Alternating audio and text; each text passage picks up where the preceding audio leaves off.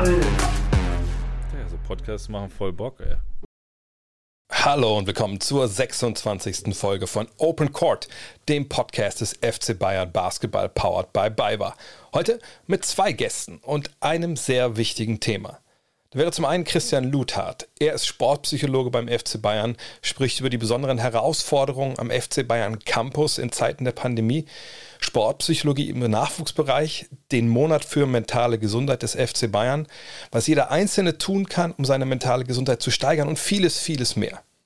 Ebenfalls dabei Franz Rupprecht. Das ist der Trainer der U12 des FC Bayern Basketball. Auch er ist Sportpsychologe und erzählt von seiner Arbeit mit den Kindern in Zeiten des Lockdowns und auch er hat noch viel, viel mehr für euch. Viel Spaß. Heute zu Gast bei Open Court jemand, der für den FC Bayern arbeitet, aber vielleicht nicht unbedingt jedem bekannt ist, der Fan des FC Bayern ist. Christian Luthardt. Hallo Christian. Hallo, grüß dich. Vorneweg müssen wir einfach, glaube ich, das ganz traditionell machen. Stell dich doch mal vor, was du überhaupt machst für den FC Bayern. Okay, also mein Name ist Christian Luthardt, wie du schon gesagt hast. Ich bin ähm, Psychologe, habe auch Psychologie studiert und bin seit ungefähr 15 Jahren im Leistungssport als Sportpsychologe tätig, im Jugend- und im Profibereich auch schon und jetzt seit viereinhalb Jahren am FC Bayern Campus und da ähm, für ja, verschiedenste Mannschaften zuständig und Ansprechpartner für Spieler, Trainer, auch Mitarbeiter und äh, versuche mit denen zusammen einfach ein Umfeld zu gestalten, wo Jugendliche sich im Leistungssport gut und positiv entwickeln können. Ich kann mir vorstellen, dass das generell schon ein, ein relativ schwieriger Job ist, weil äh, ne, das ist natürlich eine Leistungsgesellschaft etc., kommt man nachher noch zu. Aber ich denke, in den letzten anderthalb, zwei Jahren ist es wahrscheinlich nochmal eine ganze Ecke schwieriger geworden äh, mit Corona etc. Ähm, momentan gibt es ja eine, eine, große Diskussion in der gesamten Gesellschaft gefühlt, generell so um, um Kinder und Jugendliche, ne, die Maßnahmen, die natürlich jetzt längere Zeit uns, uns da schon äh, begleiten und auch gerade durch die Kinder und welchen Druck das ausübt etc. Wie verfolgst du diese Diskussion da gerade? Ähm, ja, gespannt, weil ich glaube, dass äh, Corona ein Thema ist, äh, was äh, uns alle betroffen hat und was dann sicherlich nicht nur für Leistungssportler, sondern für jeden Einzelnen in der Gesellschaft sehr relevant ist und insbesondere für Kinder und Jugendliche, wo ja auch viele Erfahrungen, die wichtig sind, um eine Persönlichkeit auch zu entwickeln, die äh, teilweise weggefallen sind oder sehr eingeschränkt nur stattfinden konnten und der Leistungssport ja an sich auch ein Feld ist, das mit sehr hohen Anforderungen verbunden ist und wo ja vielleicht manchmal auch sehr wenig Raum ist für Erholung, auch für andere Interessen und auch Erfahrungen abseits von einem Fußballfeld oder Basketballfeld und dass das durch Corona einfach auch noch mal deutlich mehr erschwert wurde. Ist es denn ähm, eine Diskussion gerade, so wie du sie beobachtest, ist die denn schon faktenbasiert? Ne, weiß man da schon, ähm, was, also durch Studien, was äh, Corona, was die Maßnahmen mit, mit, mit Kindern und jungen Menschen gemacht haben? Also ich glaube, so am greifbarsten wird es tatsächlich, wenn wir uns das Feld von psychischen Problemen und Erkrankungen auch anschauen. Ähm, und wir haben ja eine Kooperation mit der Uniklinik Augsburg. Und äh, von da, aber auch von anderen Stellen hört man einfach, dass einerseits die Nachfrage nach äh, therapeutischer Unterstützung im Bereich von Kindern und Jugendlichen extrem gestiegen ist. Und auf der anderen Seite sieht man es auch an den Wartezeiten, die man hat, wenn wirklich ein Bedarf da ist für therapeutische Unterstützung, wo die Wartezeiten einfach auch nochmal extrem in die Höhe geschnellt sind. Wie ist das dann jetzt in, in deiner täglichen Arbeit? Jetzt ist ja der, Campus äh, vom FC Bayern ist ja, sag ich mal, ein ganz ja, besonderes Umfeld, sage ich mal, für, für, Kinder und Jugendliche, um jetzt durch diese Zeit zu gehen, weil es ja nicht nur darum geht, wir müssen Maske in der Schule tragen oder man macht sich Sorgen, ne, ob der Klassenkamerad jetzt vielleicht doch infiziert ist, ähm, sondern es ist ja Leistungssport, ähm, wie gesagt, es ist ein Biotop an sich und trotzdem lebt man ja in der gleichen Welt, wo auch Corona mit reinspielt. Gibt es da noch, noch andere Herausforderungen, wenn, wenn man dieses Feld jetzt mal an sich betrachtet? Ähm, ja, ich glaube, dass so die, das Drumherum im Leistungssport oder jetzt gerade am FC Bayern Campus, wenn ich mir Trainingseinheiten anschaue, natürlich äh, sich erheblich auch verändert hat. Dass es immer wieder auch Entscheidungen gab, dass es ähm, Trainingsverbote äh, vielleicht auch gab aufgrund von ähm, Infiz Infektionen, die sich im Mannschaftsumfeld dann ähm, aufgetan haben, dass Mannschaftssitzungen, auch Aktivitäten außerhalb des Platzes, die vorher vielleicht noch auch stattfinden konnten, die dann nicht mehr stattfinden konnten ähm, Online-Sitzungen und so, ja, eine gewisse Natürlichkeit, die vielleicht auch verloren gegangen ist im Umgang, dass man sich nur noch mit Maske begegnet ist in so einem Mannschaftskontext oder auch Trainer-Spieler-Gespräche vielleicht mehr unter solchen Situationen dann stattgefunden haben. Und äh, da konnten wahrscheinlich viele Spieler sehr unterschiedlich mit, mit umgehen. Einige, die das sehr gut konnten äh, und für andere, für die das vielleicht schwieriger war, weil gerade diese soziale Interaktion und dieses äh, Mannschaftsgefüge und die persönlichen Begegnungen ähm, für sie in diesem Leistungssport so wichtig sind. Jetzt hast du schon eben gesagt, außerhalb vom, vom Bayern Campus, da äh, sind die Wartezeiten lang, wenn man äh, psychische Hilfe oder mhm. ein Gespräch äh, führen möchte. Bist du jetzt auch total überlastet? Hast du viele Ge Gespräche geführt mit, mit Jugendlichen, mit, mit Trainern oder wie stellt sich das bei dir da? Ähm, also ich glaube, die Zahl der Gespräche war die gleiche. Mhm. Ähm, was, äh, was ich schon, und das war aber auch, auch vorher durchaus gegeben, nicht nur im Bereich von Kindern und Jugendlichen, sondern auch im Bereich von Mitarbeitern und, und Trainern, weil ja. auch für die sich sehr viel verändert hat. Und dass da ähm, es schon häufiger dazu gekommen ist, dass man gesagt hat, man würde wahrscheinlich jetzt besser auch eine therapeutische Unterstützung vielleicht auch mit ins Boot holen. Ähm, und die Frequenz, würde ich sagen, war gleich. Ähm, und die Themen haben sich vielleicht auch manchmal ein bisschen verschoben, weil dann auch die Corona-Belastungen mit Thema waren in solchen Gesprächen. Kannst du übersprechen, was da genau dann äh, die Themen sind? Also ist es einfach so diese, diese Belastung von der Gesamtsituation, dass einen das irgendwie bedrückt, dass man irgendwie einfach keinen Spaß auf der Arbeit hat oder einfach nicht weiß, ob das alles noch Sinn macht? Also wie, wie muss ich mir das vorstellen? Also wenn wir uns den Alltag von so einem jungen Leistungssportler vorstellen, dann sind da nicht allzu viele Zeitfenster, wo ich mich wirklich hm. erholen mhm. kann. Und viele von den Dingen, die für die ähm, bei uns die Jungs ähm, aber auch die Mädels, die ein Ventil sind im Normalfall, dass ich mit Freunden in die Stadt gehe, einen Kaffee trinken gehe, ähm, die nur eingeschränkt möglich waren, dass das ähm, dazu geführt hat, dass wahrscheinlich weniger ähm, Interaktionen stattgefunden haben, also von Person zu Person, dass ich weniger mit Freunden unternehmen konnte. Und häufiger dann vielleicht in meinem Zimmer saß das Ganze nur virtuell stattgefunden hat und ich aber das nicht wirklich das Gefühl hatte, so in Beziehung zu sein mit, mit anderen Menschen und dass diese soziale Erholung ähm, nur eingeschränkt möglich war. Und ich glaube, das war ein großes Thema, da Ventile zu finden, einen Umgang damit zu finden, auch mit ähm, der Anspannung oder dem Stress, den sowas erzeugen kann. Und da einfach nachhaltig wieder auch leistungsfähig zu bleiben und gesund zu bleiben und sich wohlzufühlen was kann dann jemand wie, wie, du da leisten? Ich meine, du kannst mit den Kids ja nicht ins Café setzen und mit, denen über, über TikTok reden oder so. Also wie, wie kannst du dann quasi denen helfen im Endeffekt?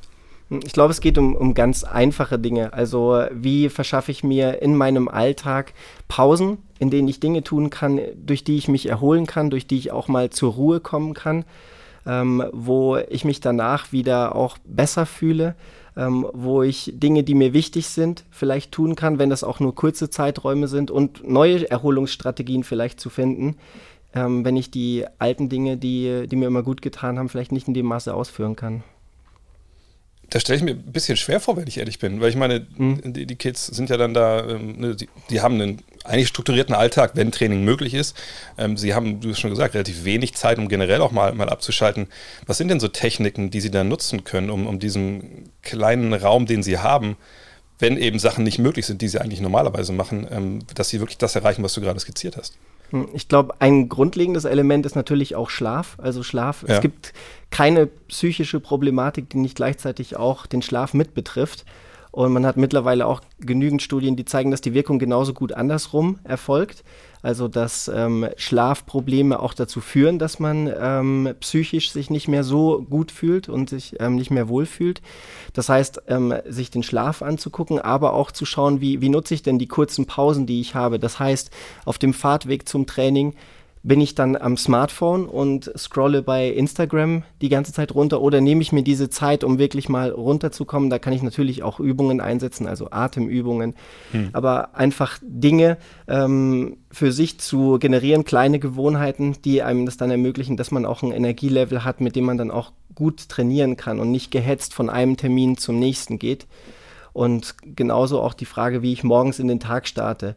Also, dass ich mir morgens auch die Zeit nehme, mir überlege, was ich an dem Tag auch erreichen möchte und nicht äh, fünf Minuten, bevor ich in den Bus steigen muss, quasi aufwache und mich dann reinsetze und dann in eine Art Hamsterrad gerate, in dem ich nie wirklich zur Ruhe komme. Und ich glaube, es geht da häufig um, um ganz kleine Elemente, die ich in den Alltag integrieren kann und die oft aber eine sehr große Wirkung haben. Ist das leicht, gerade bei, bei jungen Menschen, die davon zu überzeugen, dass das wichtig ist? Weil das sind ja so Geschichten, wo man wahrscheinlich nicht direkt den Effekt merkt und meist, ach klar, ja, hat der Christian mir jetzt erzählt, das, das merke ich ja sofort, mir geht sofort besser, ich mache das jetzt. Hm. Ähm, also ich glaube, der Anknüpfungspunkt ist einfach die Frage, wie geht es dir aktuell? Mhm. Und fühlst du dich gerade wohl bei dem, was du tust? Hast du das Gefühl, dass du deine Reise als Leistungssportler auch genießt? Fühlst du dich eher gehetzt? Und ähm, ich glaube, da sind sehr oft Anknüpfungspunkte, dass ein Sportler sagt, äh, nein, mir geht's so, wie es gerade läuft, eigentlich eher nicht gut. Und alleine die Erfahrung mal zum Beispiel eine Atemübung zu machen, das ist für mich oft beeindruckend, wenn ein Jugendlicher da sitzt und eine Minute sich wirklich nur auf den Atem konzentriert und ich ihn danach frage, wie es ihm geht. Und, und er mhm. sagt, ja, das ist eine Erfahrung, die ich, äh, ich finde es total gut, und, äh, aber ich kenne das so nicht. Und das sind dann kleine Momente von einer Minute, zwei Minuten, drei Minuten, die er dann integrieren kann in den Alltag, was sicherlich was anderes ist, als wenn ich ihm sage, mach bitte viermal in der Woche eine halbe Stunde eine Entspannungsübung, weil die dann ein zusätzlicher Stressor werden kann ja. für ihn. Das kann ich mir vorstellen. Ähm, du hast äh, gesagt, ähm, dass so eine innere Unruhe eine auffällige äh, Diagnose ist bei, bei, bei jungen Sportlern. Was, was meinst du damit? Ähm, ich glaube, nicht nur bei jungen Sportlern. Also die, die Frage, die man ganz gut stellen kann, ist, ähm, wie gut gelingt es dir abzuschalten? Und egal, ob ich die bei den Erwachsenen am FC Bayern Campus stelle oder im Gespräch mit, äh, mit den Jugendlichen, ist das eines der Themen, was vielen am schwersten fällt. Und ich glaube, dass ähm, wir natürlich auch in einer Welt leben, wo wir dauernd mit Informationen quasi zugeballert werden und wo man sehr selten Momente hat, wo man wirklich ganz im Hier und Jetzt ist. Dass eigentlich auch so kleine Momente von vielleicht Langeweile, wie wir sie vielleicht aus unserer Jugend noch kennen, ähm, dass da sehr schnell der Griff zum Smartphone erfolgt. Und zwar nicht nur bei den Kindern und Jugendlichen, sondern auch bei jedem von uns selber. Gibt, glaube ich, so einen äh, Satz, dass das Smartphone mittlerweile der Schnuller für Erwachsene geworden ist. Also, dass quasi jeder Anflug von, von einer gewissen inneren Unruhe dann sofort versucht wird, über diese Ablenkung dann wieder ähm, etwas zur Seite zu drängen oder ähm, zu ignorieren. Ich habe letztens irgendwo gelesen, dass äh, äh, so im Schnitt ein Mensch 2000 Mal am Tag sein Handy berührt. Das, äh, glaube ich, illustriert das ganz gut. ähm, ja, wir haben, wir haben, auch die äh, Bildschirmzeiten bei den, bei den Jungs mal erfragt. Ja. Da sind äh, okay. aufgrund des Alltags sehr erstaunliche Zeiten dabei. ähm, Wie, was, was war so der, der, der Top-Wert? Ich glaube, der Top-Wert, den ich gehört habe, bei jemandem, der ähm, gut, der jetzt nicht mehr so einen äh, intensiven Alltag hat, wie er macht Abitur und gleichzeitig mhm. Leistungssport, aber der lag ungefähr bei elfeinhalb Stunden am Tag. Okay, das, das hätte ich jetzt nicht gedacht. Das ist echt, das, das ist krass. Ist, ist ähm, nicht die Regel, aber.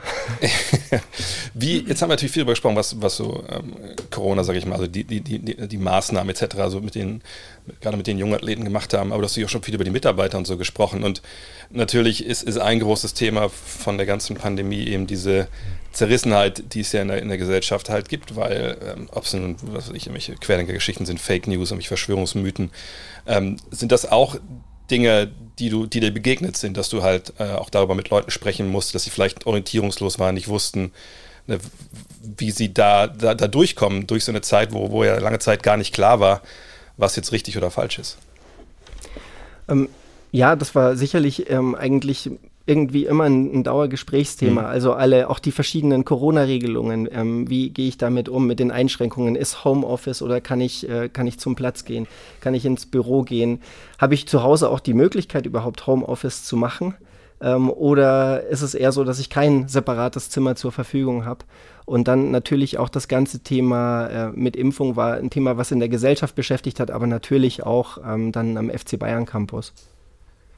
Und äh, ist das, also wie, wenn Leute mit, da mit dir sprechen wollen, weil du bist natürlich einer, klar, du hast studiert, du hast dich mit dem Thema auch beschäftigt, um den Leuten dann auch ähm, da entsprechende Informationen geben zu können. Ähm, aber wie, wie, begegnest du dann? Also zeigst du die dann, sagst du dann, sag, guck mal aufs Website von, vom RKI oder, oder folgt mal dem oder dem Experten auf Twitter oder, oder wie versuchst du das da zu vermitteln? Ähm, das ist ja ein heikles Thema für die ganze Gesellschaft ja. eigentlich. Ja. Ja, ich glaube, äh, das ist ja häufig auch so eine Frage, wie definiert man die Rolle des, äh, des Psychologen? Ich definiere mhm. sie für mich so, dass meine Rolle unterstützend ist und nicht bewertend als erstes ähm, und dass ich für die Person, mit der ich arbeite, einen Raum schaffe, wo die Person sich selber reflektieren kann und am Ende für sich eine informierte Entscheidung treffen kann. Und ich bin nicht derjenige, der versucht, Leute zu etwas zu überreden, weil auch aus psychologischer Sicht das in den meisten Fällen nicht funktioniert weil eine Person nur dann eine Veränderung vornehmen wird, wenn sie es selber auch möchte. Ähm, aber sicherlich ähm, unterschiedliche Seiten von Entscheidungen zu betrachten und am Ende eine informierte Entscheidung zu treffen. Ähm, so definiere ich meine Aufgabe und dass die Person wirklich das Gefühl hat, dass sie sich frei von Bewertungen die Zeit nehmen kann, um ihre Situation zu überdenken und eine, eine gute Entscheidung für sich zu treffen. Gleichzeitig kann ich mir vorstellen, dass es äh, schwer ist, in so einem Umfeld, glaube, das trifft ja auch alle, aber ich, ich kann mir vorstellen, dass es bei, auf dem Campus vielleicht ein bisschen, bisschen extremer ist, weil es eben alles, alles so eng beieinander ist und uns verschiedenste, sag ich mal, auch Alterskategorien äh, da ja miteinander zu tun haben. Wenn es da wirklich Menschen gibt, deren Meinungen klar aufeinander prallen, äh, hat das jetzt auch, äh, konnte man das merken auf dem Campus, dass da es auch Spannungen gab, die dann, wenn kein Corona wäre, nicht da waren? Ich glaube, dass das definitiv auch eine Rolle spielt. Also wir sind ja relativ viele Personen am FC Bayern mhm. Campus. Mhm und äh, wir sind auch gewachsen über die letzten Jahre, seit vor viereinhalb Jahren der Campus eröffnet wurde.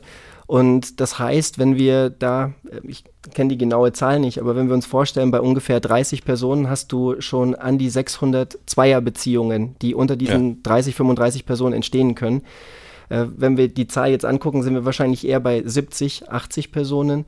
Und äh, das ganze ähm, Kommunizieren über WhatsApp, über Teams, über Online und schriftlich, das schafft natürlich auch viel Raum für Missverständnisse, weil der Kontext fehlt, weil ähm, die Mimik, die Gestik der anderen Person fehlt und weil das Kennenlernen vielleicht auch von vielen neuen Mitarbeitern noch gar nicht so in der Form möglich war durch Corona, ähm, dass man äh, weiß, dass es hier um die Sache geht und nicht um die Person. Und ich glaube, das sind äh, Dinge, die hoffentlich jetzt in den nächsten Monaten auch ähm, wir deutlich einfach auch stärken und verbessern können durch mehr Zeit zusammen, mehr Gespräche, mehr Austausch, damit dieses äh, große System auch dann ähm, gut zusammenpasst und eine Kultur entsteht, wo, ja, wo man sich gegenseitig wertschätzt und im Sinne einer Sache gemeinsam zusammenarbeitet. Und dass es da immer wieder ähm, Schwierigkeiten gibt, die auch durch die Einschränkungen bedingt sind, ist, glaube ich, völlig normal. Ja, ich glaube, damit haben wir alle, glaube ich, zu tun. Ähm, du hast gesagt, dass ähm, Corona, dass du es auch als Chance siehst, dass so dieser ganze Themenbereich Mental Health ein bisschen äh, rausgezogen wird aus dieser, ja, aus dieser dunklen Ecke, wo man nicht drüber spricht und wo man sagt, was hast du denn? Ähm, kannst du erklären, was du damit meinst? Also ich glaube zunächst mal, dass ähm, mentale Gesundheit, Mental Health vor Corona ein Thema war, was für viele vielleicht auch weit weg war. Äh, wo man gesagt hat, ja, ich habe mal jemanden gekannt, der hatte damit ein Thema und ich glaube, dass durch Corona und das kam jetzt auch in den, äh, wir haben eine Umfrage am, am Campus auch gemacht raus, dass äh, beinahe jeder in seinem Umfeld eine Person kennt, ähm, und, und auch deutlich mehr Personen betroffen sind. Also wenn ich mir die Statistiken anschaue in, in England, dass im Schnitt eine von vier Personen ähm, im Laufe eines Jahres die Kriterien einer psychischen Erkrankung erfüllt, dann ist das ein Thema, was uns alle betrifft. Und vorher haben wir vielleicht noch gedacht, das ist ein Thema für, was einige wenige betrifft. Und äh, ich glaube, dass mittlerweile auch der, der Stand der Forschung einfach ganz deutlich belegt, dass ähm, körperliche Leistungsfähigkeit und mentales Wohlbefinden untrennbar miteinander verknüpft sind und dass wir nicht äh, länger die eine Seite ignorieren können, sondern dass das Gespräch, und ich glaube, das ist das ganz Wichtige, das Gespräch darüber zu normalisieren, ähm, weil ähm, jeder von uns Phasen erlebt, wo er einzelne Symptome bei sich wahrnimmt. Also, dass er eine Phase hat, wo er sich nicht gut konzentrieren kann, wo er vielleicht auch mal ähm, Schlafprobleme hat, wo die Stimmung etwas gedrückt ist. Und dass ähm, je früher wir über diese Dinge sprechen können und die offen angehen können, umso einfacher und besser kann man auch damit umgehen. Ähm, wenn ich allerdings das Gefühl habe, dass das etwas ist, worüber ich am besten gar nicht spreche und ich das alles versuche für mich selber irgendwie zu lösen, ähm, dann kann sich da natürlich schon etwas aufbauen. Und je später ich dann wirklich auch mir eine Unterstützung oder das Gespräch suche, umso schwieriger kann der Weg dann auch zurück werden. Und wir wollen ja im Leistungssport idealerweise das Potenzial von diesen Menschen maximal ausschöpfen. Und wenn wir für uns verstehen, dass mentales Wohlbefinden eine Voraussetzung dafür ist, dann müssen wir auch uns noch viel intensiver damit beschäftigen, wie wir diese Grundlage auch schaffen können.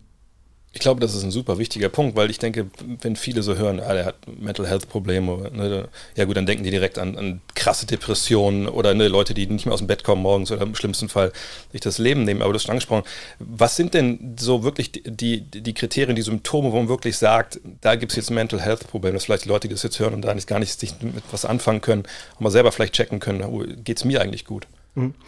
Also ich glaube, zunächst mal ist wichtig, dass man ähm, das Verständnis von äh, mentaler Gesundheit oder psychischer Erkrankung, mhm. dass das nicht zwei getrennte Kategorien sind, sondern dass man sich das eher als ein Kontinuum vorstellen kann, also als eine Linie, wo auf der einen Seite die psychische Erkrankung steht und auf der anderen Seite ein maximales Wohlbefinden und das Gefühl, dass man dabei Höchstleistung erbringen kann.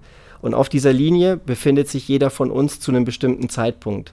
Eine, ähm, eine, gute mentale Gesundheit kann auch bedeuten, dass ich ab und zu Symptome wie eine innere Unruhe oder schlechte, schlechten Schlaf oder eine gewisse Appetitlosigkeit mal bei mir beobachte. Ähm, je mehr diese Symptome werden und über einen je längeren Zeitraum die auftreten, äh, umso eher bewege ich mich natürlich auf dieser Linie etwas weiter nach, nach links. Ähm, und das vieles von dem, mit dem ich in Berührung komme, ist wahrscheinlich in einem subklinischen Bereich, würde man sagen. Das heißt, es sind Symptome da und es ist kein wirkliches Wohlbefinden da. Ähm, aber man kann ähm, an jedem Zeitpunkt, egal wo man sich befindet, kann man etwas dafür tun, dass man sich in eine positive Richtung ähm, das eigene Wohlbefinden auch entwickeln kann. Ich glaube, viele, die es jetzt hören, würden sagen, das ist Stress. So, das habe ich mhm. schon immer gehabt. Ich, ich, ich, ich kenne das gar nicht anders.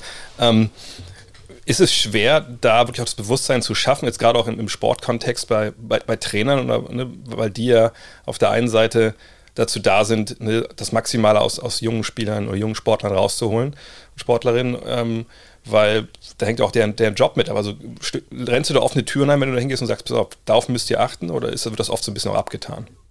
Ähm, Nee, also ich habe eigentlich äh, selten das Gefühl in den Gesprächen mit Trainern, dass äh, solche Dinge abgetan werden, sondern dass da prinzipiell ein Interesse dafür da ist. Mhm. Ähm, und ich glaube, dass äh, auch da nochmal wichtig ist zu verstehen, Leistungssport bringt Druck mit sich und der Alltag von diesen Jungs bringt auch Stress mit sich.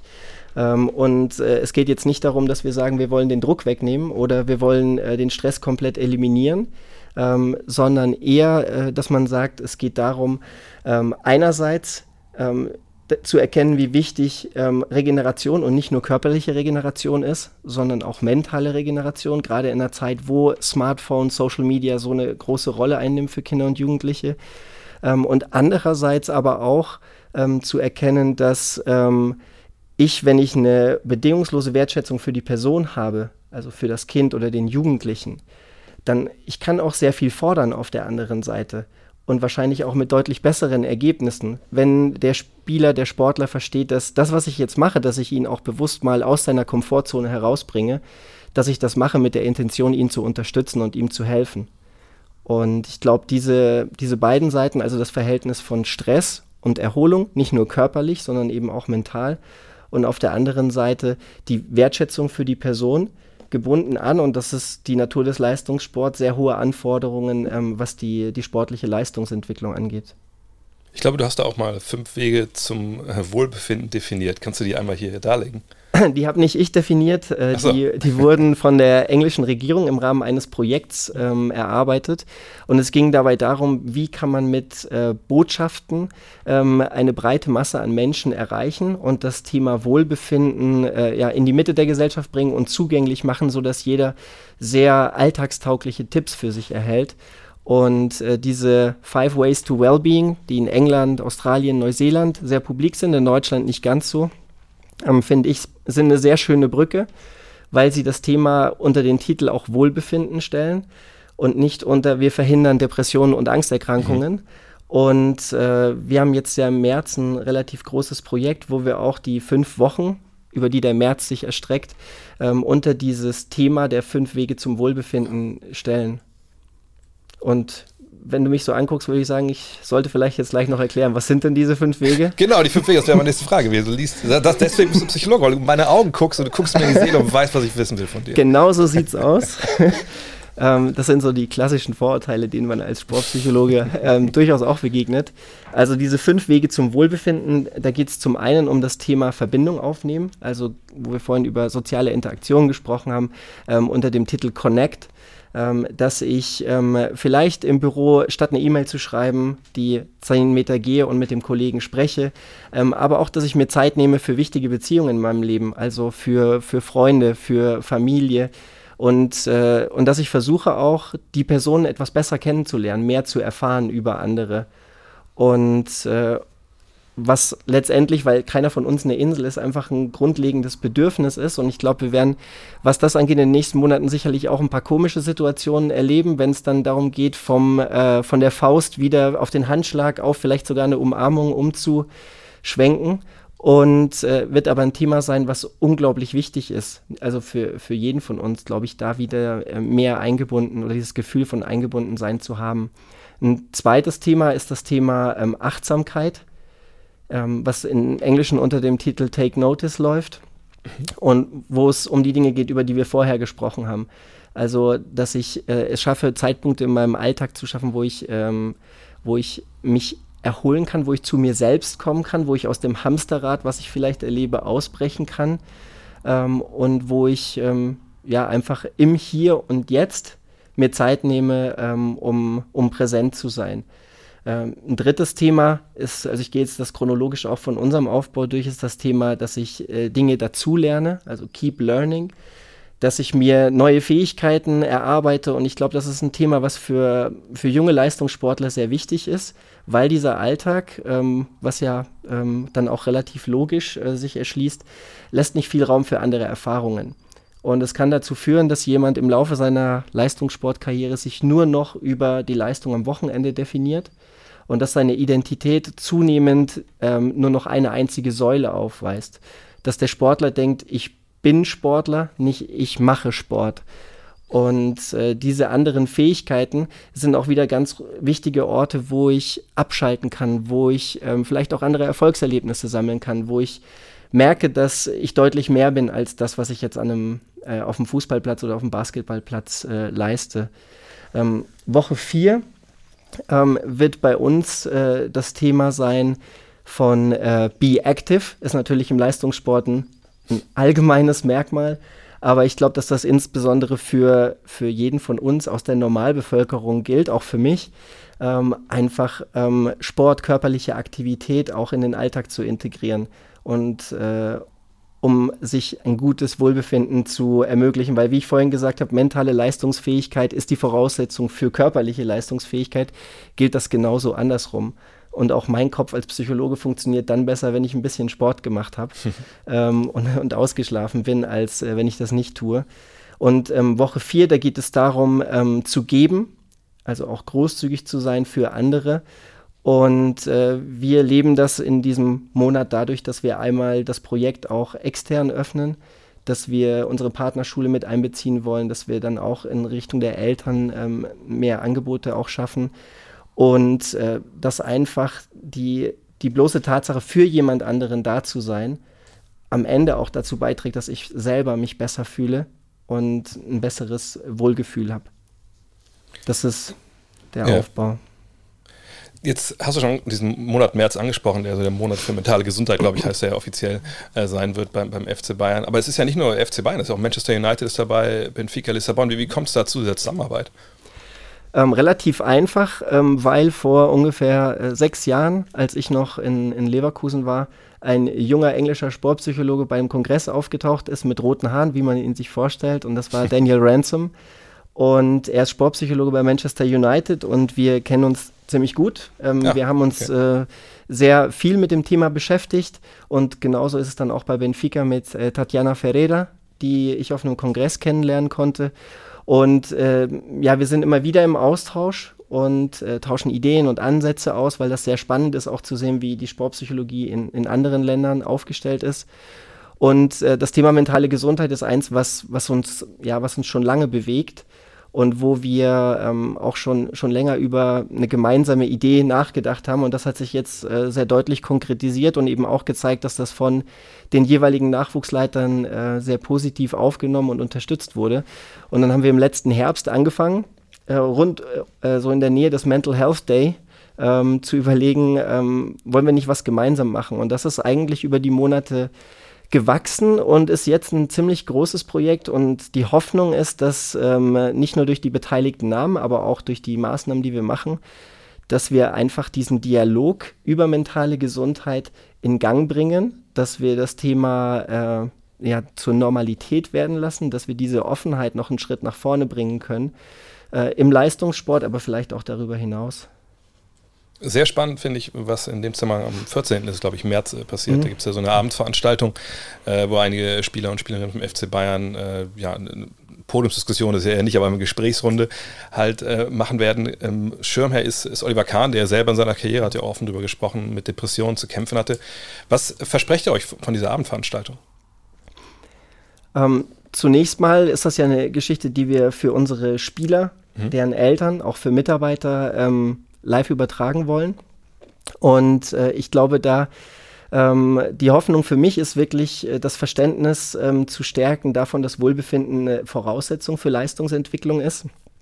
Auch, ähm, also es wird ja, es werden ja zwei Parts sein. Das eine ist der Dialog zwischen Oliver Kahn und Ronald Renk, dem Buchautor, der unter anderem auch für die Enke Stiftung tätig ist. Und, äh, und anschließend ein Players Talk, ähm, wo, glaube ich, die drei Sportler und eine, also die zwei Sportler, eine Sportlerin, ähm, einen sehr guten Beitrag dazu leisten können, einfach auch zu zeigen, wie, wie wichtig ist das eigentlich, dass ich mich wohlfühle, dass es mir gut geht für meine eigene Leistung, dass ich in einem Umfeld bin, das nicht toxisch ist, sondern wo ich mich wertgeschätzt fühle. Und zwar nicht nur als Sportler, sondern auch als Mensch. Und äh, das, äh, wenn ich das als Sportpsychologe sage, dann nehmen das von den jugendlichen Sportlern hoffentlich einige auf. ähm, die Hoffnung wäre, dass wenn das äh, prominente Sportler auch sagen, dass diese Botschaft einfach nochmal viel, äh, viel eindringlicher wahrgenommen wird auch. Abschließend möchte ich noch mal ein bisschen äh, Richtung, Richtung äh, Basketball gehen. Obwohl, eine Sache habe ich vergessen, sorry. Eine Sache wird ja auch noch äh, gemacht im März, das fand ich super spannend. Äh, es soll so Ersthelferkurse geben, so analog zu, zum Erste Hilfe, ne, was man so kennt, wenn man Führerschein gemacht hat äh, und hoffentlich danach auch nochmal. Ähm, wie muss ich mir das vorstellen? Gibt es wirklich so, so Erste Hilfe, wenn einem was auffällt bei anderen Menschen, äh, dass sie, wie gesagt, eine innere Unruhe haben etc.? Oder wie, wie läuft das? Also da muss ich ehrlich sagen, ich wusste bis vor sechs Monaten auch noch nichts von der Existenz ah. dieser Kurse und bin durch den englischen Kollegen darauf gestoßen worden, weil äh, Mental Health First Aid eine internationale Organisation ist, mhm. die ähm, im deutschsprachigen Raum seit zwei Jahren erst diese Kurse anbietet. Und äh, er mir das als Teil des, äh, der Maßnahmen von Manchester United vorgestellt hat und äh, mich diese Idee äh, sehr begeistert hat zu sagen, ähm, Mitarbeiter aus unterschiedlichsten Abteilungen zusammenzubringen, weil das Thema kein Thema sein sollte, was im Bereich der Sportpsychologie, Pädagogik, Medizin alleine liegt, sondern dass das einfach ein Thema ist, was, was alle betrifft und wofür auch alle mit Verantwortung übernehmen sollen.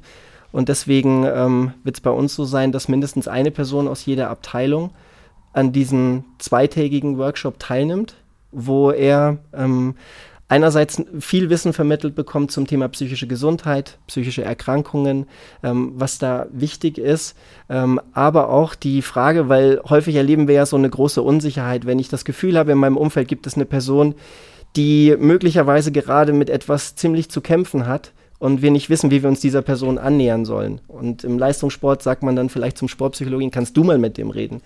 ähm, aber die Situation wurde in dem Moment vielleicht von einem Trainer oder von einem Scout oder jemand aus der medizinischen Abteilung beobachtet und dass diese Personen sich da auch kompetent fühlen, zu wissen, ich kann einfach ganz normal das Gespräch aufnehmen und ich habe vielleicht ein bisschen eine Orientierung, wie ich das machen kann, zielführend und am Ende natürlich auch die Frage, wie kann ich in, in schwierigen Situationen handeln. Für mich selber, aber auch für, für andere Personen. Und ich glaube, dieses, äh, von diesem Wissen ähm, können wir als Organisation nur profitieren. Ja, ich finde das total spannend, weil, weil das auch immer ein Beitrag ist, einfach um wirklich das aus dieser dunklen Ecke rauszuziehen. Und auch, glaube ich, diese, diese Hemmschwelle, so wenn man wirklich mal merkt, und oh, mit dem stimmt irgendwas nicht, aber ich lasse den lieber in Ruhe. Ich glaube, das, das kann eine Menge helfen, wenn man weiß, okay, also ich rede mit dem jetzt und da, da mache ich ja nichts kaputt, im Zweifel helfe ich ja. Das finde ich einfach so eine wahnsinnig, wahnsinnig spannende Geschichte. Jetzt möchte ich abschließend noch kurz über, über Basketball reden, weil klar, du machst dich mehr mit den, mit den Fußballern zu tun, aber ähm, zum einen ist es ja so, beim Fußball, da steht einer an der Seitenlinie, das ist ein relativ großes Feld, ob der da jetzt rumbrüllt, wenn hoffentlich wieder bald viele Leute im Stadion sind, das höre ich vielleicht nicht unbedingt. Im Basketball ist es ja ein bisschen anders. Klar sind die Hallen auch voll, hoffentlich bald wieder, dann ist es laut, aber das ist alles enger, es ist kompakter. Der Trainer hat viel mehr Zugriff, sage ich mal, auch auf einen Spieler, weil du kannst immer wieder ausgewechselt werden, eingewechselt werden. Ähm, es gab ja vor einigen Wochen, wer es mitbekommen hast, auch eine relativ plakative Szene da zwischen äh, Andrea Trinchieri und Jason George, dem, äh, dem Spieler, der dann ja, ein bisschen härter angefasst wurde, sage ich mal so.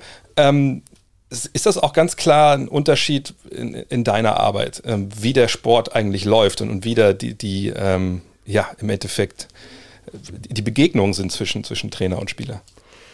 Also ich glaube zunächst mal, die Fußballspieler hören ihre Trainer im, im Jugendfußball äh, noch sehr gut. Am Jugend, ja klar. Ja, ja stimmt. Ja. Im, Im, Profibereich, die Erfahrung, die ich gemacht habe, ist, dass häufig der ähm, jeweilige Außenverteidiger und Außenspieler ähm, häufig den, den Stress des Trainers vielleicht auch mal abbekommen hat. Ich habe auch schon mal erlebt, dass ein Außenstürmer ähm, von sich aus eigeninitiativ die Seite gewechselt hat, damit er in der ersten Halbzeit okay. auf der anderen Seite spielen kann.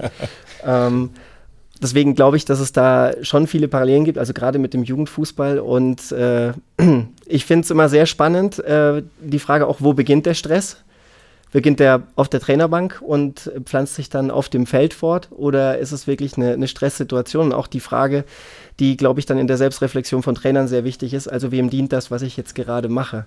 Ähm, mhm. Wenn ich jetzt meine Emotionen loswerde, ist das etwas, was jetzt wirklich auch gefragt ist, ähm, was der Mannschaft hilft, ihre Leistung zu bringen. Und das kann ja auch der Fall sein, ähm, je nachdem, wie gut ich auch meine Mannschaft und die einzelnen Spieler kenne. Ähm, aber das ist ein, eine zentrale Frage, die wir sehr viel in Gesprächen auch mit Trainern thematisieren. Also für wen machst du das? Ähm, von wo kommt jetzt gerade diese, diese Entscheidung, die du getroffen hast? Ist denn diese, diese, diese alte Schule, also, ich meine, ich kenne es aus dem Basketball natürlich mehr, aber es wird es im Fußball auch geben, diese, diese Tough Love. Ne? Also hier, ich, ich bin hart zu dir, damit du besser wirst und ich weiß, was gut für dich ist. Und, und wenn, du, wenn du für mich spielen kannst, dann, dann kannst, du, kannst du alles erreichen. So. Ähm, ist es was, was dir noch oft begegnet, auch, auch im Jugendbereich? Und, und wenn dir das begegnet, wie, wie reagierst du darauf? Ähm, ja, also ich, wie ich vorhin schon gesagt habe, äh, meine Rolle ist, die nicht zu bewerten. Und das ist ja. ein Prozess, den ich natürlich dann auch lernen muss. Ich glaube, dass äh, es wichtig ist, dann einfach auch da zu helfen, zu reflektieren. Also ist das wirklich jetzt von dir getragen, von diesem Wunsch, den Spieler zu unterstützen? Und ist das eine Entscheidung, die basiert auf Erfahrungen, die du gemacht hast? Und, und deswegen, oder ist es etwas, was eher darauf basiert, dass du gerade unzufrieden bist? Und äh, und dass das eher aus der, aus der Emotion heraus vielleicht dann geschieht. Und ich glaube, dass äh, sicherlich früher ähm, viele Dinge auch nicht so hinterfragt wurden, dass Autorität, Autorität mehr darauf basiert ist, äh, welche Rolle man eingenommen hat. Also ich weiß noch, wenn ich nach Hause gegangen bin und zu meiner Mutter gesagt habe, dass die Lehrerin heute ähm, ziemlich ja. mies drauf war, dann äh, hat sie mich hinterfragt, nicht meine Lehrerin und äh, dass heutzutage ähm, Autorität sehr stark verknüpft ist mit, wer du als Person bist, ähm, für was du stehst, ob du persönlich glaubwürdig bist. Und dass bestimmte Dinge, die in der Vergangenheit funktioniert haben, heute auf Grenzen stoßen. Und äh, ich glaube, die Herausforderung für Trainer ist, dass vielleicht viele Trainer ähm, so gecoacht wurden, also mit einem sehr Command and Control, würde man sagen, ähm, Führungsstil, und äh, dass sie häufiger das dann auch weitergeben. Wie sie trainiert wurden, so trainieren sie.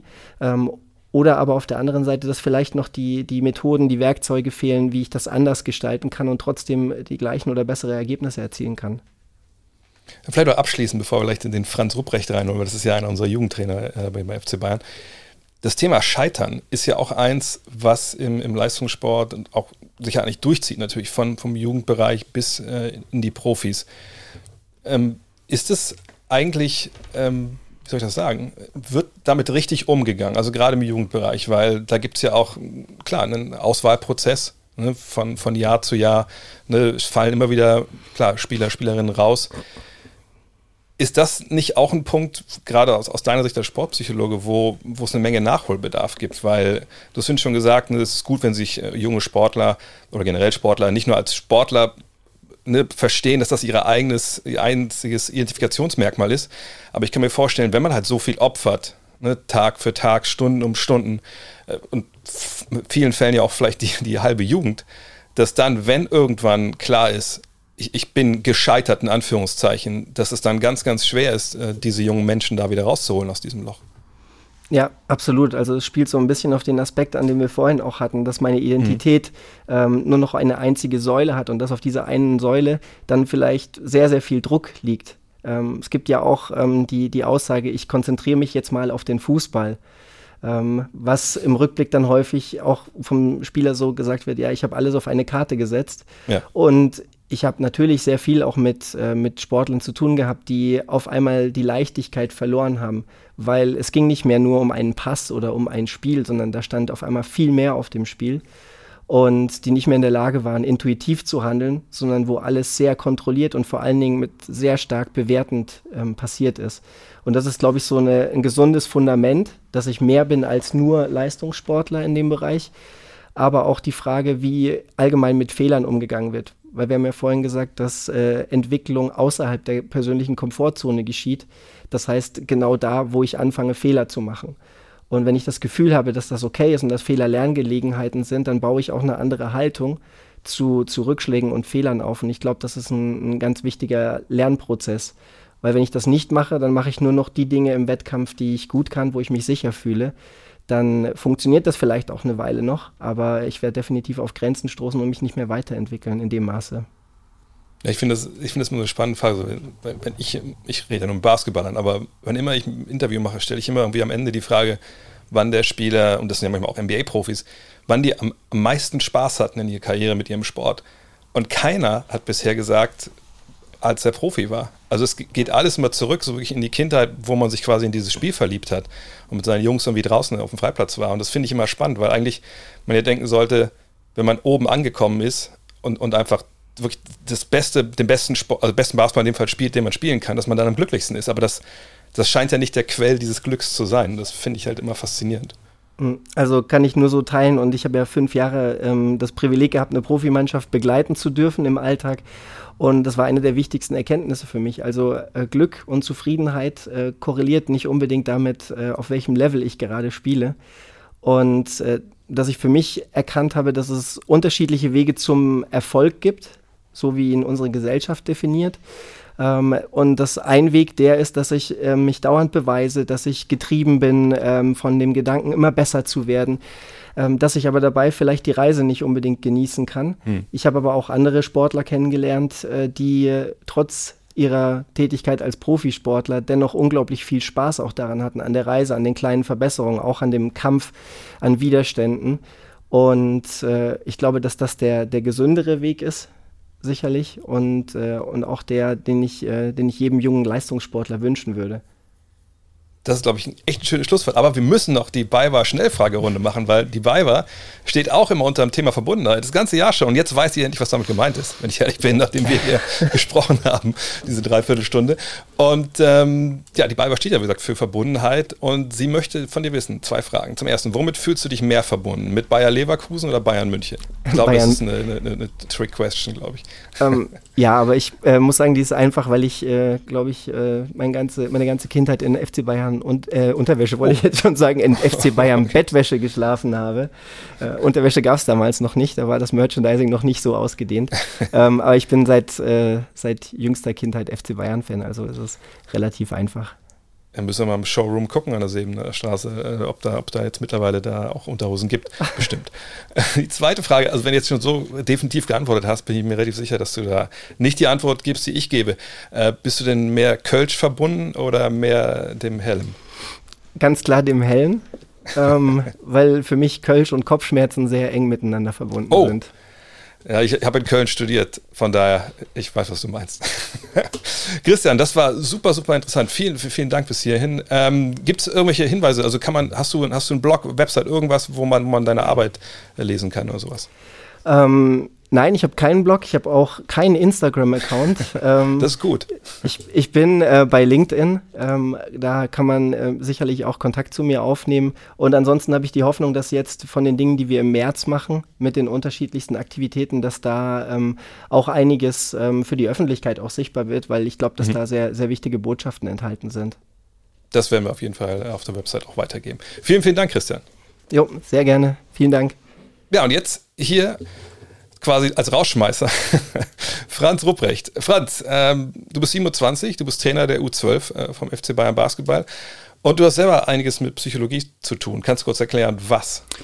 Ja, ich habe selbst auch Psychologie studiert und bin gerade dabei, meinen Master fertig zu machen.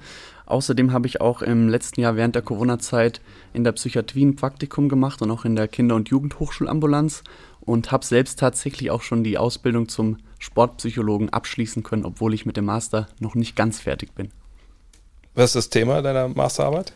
Tatsächlich geht es um Achtsamkeitsinterventionen und deren Auswirkungen auf eben die sportliche Leistung und verschiedene sportpsychologische Leistungsparameter, Ängstlichkeit, Flow erleben, also das, was man so in the Zone nennt und auch Emotionsregulation.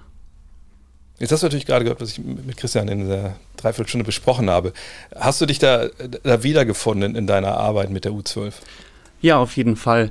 Ich denke, dass es gerade bei Kindern, das war ja so der letzte Punkt, über den wir gesprochen haben, diese Freude am Spiel und diese Liebe zum Spiel zu entwickeln gilt. Und dass es gerade auch in der aktuellen Zeit besonders wichtig ist, eine Verbundenheit zu schaffen und Momente, in denen die Kinder gemeinsam ähm, aufs Feld gehen, gemeinsam spielen, gemeinsam trainieren und auch wieder dieses Gemeinschaftsgefühl erleben, was uns, glaube ich, allen während Corona doch gefehlt hat. Ja, das ist auch hier im Haus ein großes Thema. Unsere Tochter ist, wird jetzt fünf und das war, als es dann losging mit, mit dem ersten harten Lockdown, Papa ist eben Homeoffice, das war nicht leicht, sag ich mal, ne? so alles unter einem Hut zu bringen. Man hat auch gemerkt, also ich habe es zumindest gedacht, dass ich merke, dass also das Kind hat auch gesagt irgendwann, ne, Papa, dann darf ich dir meine Freunde wiedersehen. Und das ist natürlich jetzt ein bisschen jüngeres Alter als, als die äh, Kids, mit denen du jetzt zu tun hast. Was waren denn dann die Auswirkungen, also ganz konkret bei euch in der Mannschaft? Also was habt ihr da erlebt als Trainer? Als Trainer war es natürlich auch für uns schwierig, weil wir nur auf Online-Training zurückgreifen konnten, um auch mit den Kindern Kontakt zu halten und viele Emotionen, gerade im U12-Bereich und bei jüngeren Kindern, das überträgt sich nicht so über den Bildschirm, wie das in der Halle mhm. ist. Natürlich fehlen auch die, die Spiele und der Wettbewerb. Die Saison wurde damals kurz ähm, vor, bevor wir die Bayerische Meisterschaft und das Highlight der Saison quasi hatten, Turniere in Spanien sind angestanden, abgebrochen. Und es ist dann natürlich auch ein unbefriedigendes Gefühl, wenn man eigentlich ein Jahr lang trainiert hat und dann fallen alle Wettbewerbe weg und natürlich auch der ähm, Kontaktverlust der ein Thema gewesen ist. Das haben wir schon ganz stark gespürt, ja.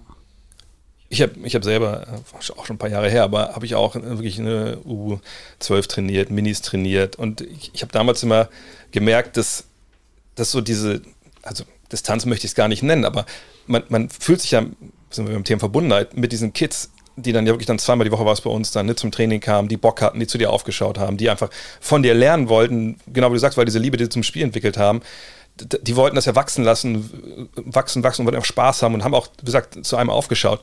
Und ich, ich kann mir ganz schwer vorstellen, wie das ist, wenn man jetzt dann weiß, okay, also ich treffe die jetzt erstmal nur via Zoom. Also ich denke, mit einem selber macht das ja auch was. Ja, für mich war das auch echt, echt schwer. Ich muss tatsächlich auch sagen, dass die Motivation für so Online-Trainings phasenweise nicht die allergrößte gewesen ist. Aber irgendwie war es dann doch so, wenn man sieht, wie die Kinder zu Hause vor ihrem Bildschirm Liegestütz machen und Unterarmrekorde aufstellen. Das gibt einem dann schon auch ähm, sehr viel zurück, die, die Emotionalität, die dann doch rübergeht. Und wir haben auch versucht, abgesehen von diesen Zoom-Trainings, die wir hatten, verschiedene Sachen zu nutzen, um eben so ein Gemeinschaftsgefühl zu erhalten. Wir haben zum Beispiel zusammen Basketballspiele geschaut, wir haben auch ähm, zusammen telefoniert um eben auch über andere Themen uns zu unterhalten und zu fragen, wie es den Jungs geht in der aktuellen Situation.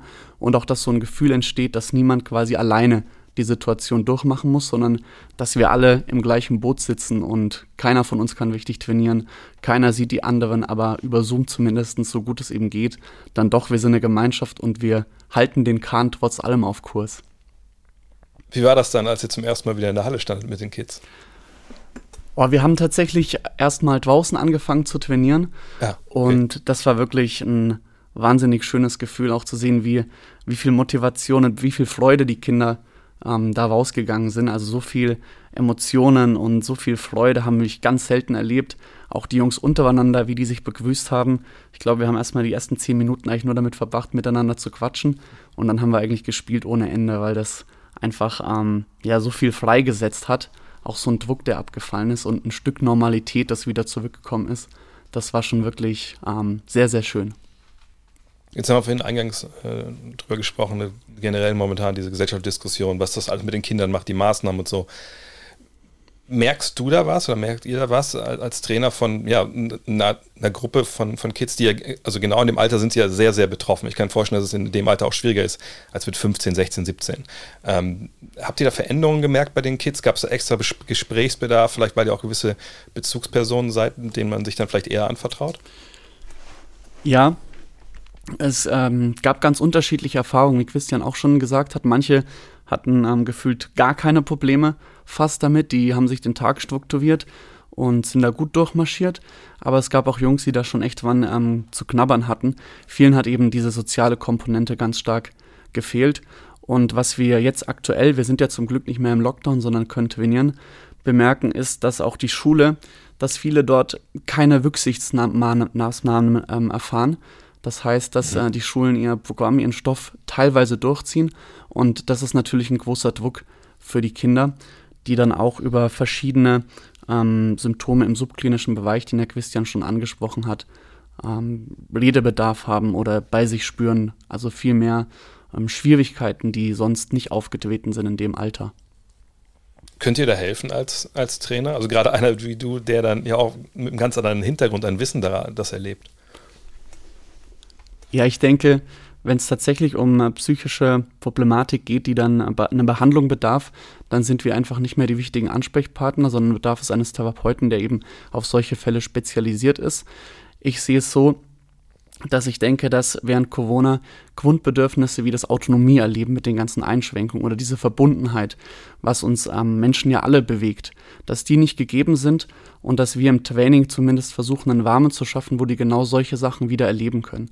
Also wir legen besonders viel Wert darauf, dass die Kinder auch selbst das Training gestalten können, indem sie Freiheit haben bei der Übungsauswahl oder sie selbst auch mal ein Aufwärmen gestalten, um so auch das Autonomieerleben zu fördern, haben die ein gewisses Mitspracherecht und gleichzeitig ist es natürlich so, dass wir das große Glück haben, durch die Spiele und die Wettbewerbe entsteht wieder so ein Gemeinschaftsgefühl und eine Verbundenheit zu den Teammates, die sicher hilfreich ist, um psychische Gesundheit auch zu fördern, weil die Kinder eben genau wieder das machen können, was sie so gerne machen. Eigenes Warm-up äh, von den Kindern machen lassen, das hätte ich, hätten wir bei uns damals nicht machen können. Hätten wir immer das Trampolin rausgezogen, hätten Danks gemacht die ganze Zeit. Aber auch gescheit sind eure Kids da ein bisschen weiter. Ähm, vielleicht abschließend hat die, diese ganze Zeit, es ist ja noch nicht vorbei, wir wollen uns nicht die Endemie herbeireden hier in dem Podcast, da steht uns nicht zu, da gibt es andere Podcasts, die sind da besser geeignet, darüber zu reden, aber hast du für dich was gelernt aus dieser Zeit jetzt? Äh, sei es jetzt äh, aus deiner Sicht als Psychologe, sei es aus deiner Sicht als Basketballtrainer, also nimmst du irgendwas mit, wo du sagst, das war eine scheiß Zeit, sind wir ehrlich, aber diese Erfahrung oder dieses, dieses Gelernte, das nehme ich gerne mit. Also für mich persönlich ich denke, dass Corona auch ein, eine Chance war, sich selbst zu reflektieren, trotz der ganzen Zeit. Und ich habe für mich gemerkt, wie wichtig soziale Beziehungen und dieses Verbundenheitsgefühl einfach ist. Und das, wie wichtig es ist, Beziehungen zu pflegen, Freunde zu treffen und wie viel das für mein eigenes Wohlbefinden bedeutet. Außerdem glaube ich, dass dieser Strukturverlust, den ja auch viele erlebt haben, Alltag, die Kinder ähm, hatten ja am Anfang auch gar keine Schule und sind kreuz und quer durch die Gegend quasi gelaufen und wussten nichts mit sich anzufangen. Das hat mich darin eigentlich nochmal bestärkt, dass ich glaube, dass beim Basketball und im Jugendtraining-Bereich gerade besonders die Persönlichkeitsentwicklung im Vordergrund stehen muss und es darum gehen muss, sich selbst zu reflektieren und zu erkennen, was ist mir eigentlich wichtig. Nach dem Motto, wer bin ich und wer will ich überhaupt sein? weil diese inneren Werte dann doch das sein können, was einem auch in Zeiten, wo Struktur von außen fehlt, wie wir es erlebt haben, das sind, woran wir uns festhalten können und dabei helfen können, ähm, für sein eigenes Wohlbefinden zu sorgen und auch äh, durch Krisen und Unsicherheiten zu gehen, die uns ja in der nächsten Zeit sowieso weiter erwarten werden. Das, das ist leider wahr. Und es ist jetzt voller Downer zum Abschluss, aber deswegen haben wir hier noch die Beiwahr-Schnellfragerunde auch für dich. Ist zwar nur eine Frage und ich weiß nicht, sonst sind das immer so knallerte Dinger und hier sind halt, also alle drei Fragen, glaube ich, sind relativ klar. Denn bei dir steht hier, ähm, ne, die BayWa steht für Verbundenheit und bist du mehr verbunden mit dem Audi Max oder dem Audi Dome? Mit dem Audi Dome. Das ist gar keine Frage. Das habe ich mir gedacht. ja, dann hoffen wir, dass da auch, dass wir bald wieder ne, mit voller, voller Halle da geile Basketballspiele sehen können. Vielen, vielen Dank, ähm, Franz, für, für, deine Zeit. Sehr gerne. Und ja, weiterhin viel Erfolg, viel, viel, viel Spaß mit, mit den Kids. Danke dir. Das war sie, die zehnte Folge der zweiten Staffel von Open Court Powered by BayWa. Wir hoffen, dass euch dieser Podcast und das extrem wichtige Thema gefallen hat. Lasst uns gerne eine Rezension da, zum Beispiel bei Apple Music und Spotify. Empfehlt den Podcast gerne weiter. Vor allem diese Folge. Und falls ihr euch ein bestimmtes Thema oder Gesprächspartner wünscht, schickt uns eure Anregung an opencourt.fcbayern.com. Vielen Dank für eure Zeit und bis zum nächsten Mal.